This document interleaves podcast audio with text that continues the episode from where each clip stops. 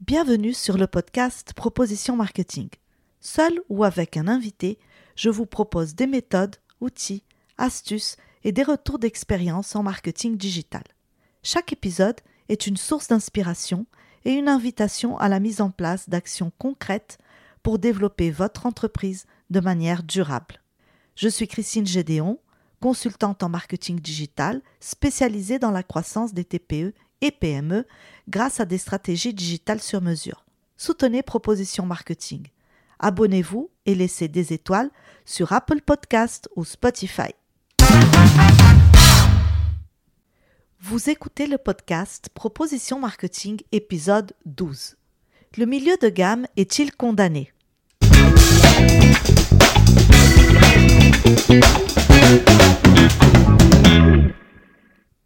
Commencé fin 2022 avec la liquidation judiciaire de Camailleux. Depuis, plusieurs enseignes françaises euh, du prêt-à-porter moyen de gamme se trouvent en difficulté. Koukaï, Nafnaf, San Marina, Minelli, Don't Call Jennifer, Pinky, Promode, Comptoir des Contonniers et la liste est longue. Plusieurs éléments peuvent expliquer ce cataclysme dans le milieu de la mode. Mais avant de rentrer dans le vif du sujet, je souhaite vous faire une parenthèse pour expliquer qu'est-ce que le milieu de gamme et qui sont les consommateurs. Le milieu de gamme représente une catégorie de produits positionnés entre le haut de gamme et le bas de gamme. Ce sont des articles de qualité raisonnable à des prix relativement abordables. Les consommateurs du milieu de gamme sont souvent des personnes à la recherche d'une combinaison équilibrée entre qualité et accessibilité. Dans une interview avec euh, Marguerite Caton euh, sur France Culture, le directeur de l'Observatoire économique euh, de l'Institut français de la mode, Gildas Mainvieille, cite les classes moyennes comme les consommateurs de cette mode de moyen de gamme. Je suis partiellement d'accord avec cette affirmation car quand on pense à certaines boutiques comme Nafnaf ou Comptoir des Contonniers par exemple, il y a aussi des consommateurs euh, de classe aisée. De même pour Etam et ses lingeries.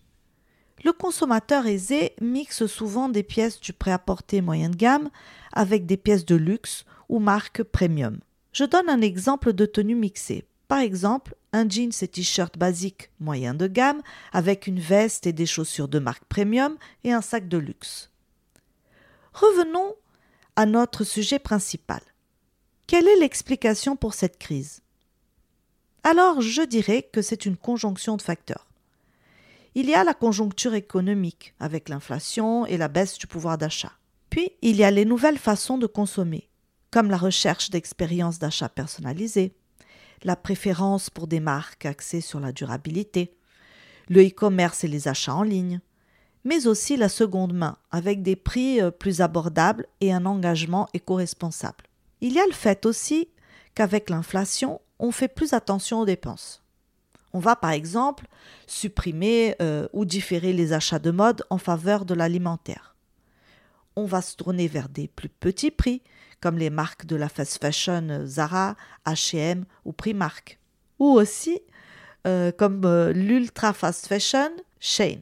D'ailleurs, Shane est souvent pointé du doigt, à tort ou à raison, comme la responsable de tous les maux. Mais il y a quelques éléments essentiels qui ne sont jamais mentionnés. Toutes les marques du moyen de gamme proposent des vêtements fabriqués en Chine ou au Bangladesh. Quelle est la proposition de valeur de toutes ces enseignes? Ont-elles un style qui les différencie? Quelle est leur mission? Quels sont leurs engagements envers la société et l'environnement? Quel est le rapport qualité, prix et proposition de valeur? Pour conclure, il est crucial de souligner ces éléments souvent négligés dans ce débat. Les marques du milieu de gamme doivent se questionner sur leur proposition de valeur, leur identité et leur engagement envers la société et l'environnement. La provenance des produits et la transparence sur les pratiques de fabrication, notamment en Chine et au Bangladesh, méritent également d'être examinées. Il est temps pour ces marques de réaffirmer leur identité, d'innover dans leurs propositions de valeur et de démontrer un engagement authentique envers la durabilité et la responsabilité sociale. La survie du milieu de gamme dépendra de sa capacité à s'adapter aux nouvelles attentes des consommateurs et à redéfinir son rôle dans un marché en constante évolution. C'est la fin de cet épisode. Merci beaucoup de votre écoute. Si vous avez des questions ou si vous souhaitez me proposer de nouveaux invités ou une thématique à aborder, n'hésitez pas à me contacter sur LinkedIn ou Instagram. À très bientôt pour un prochain épisode.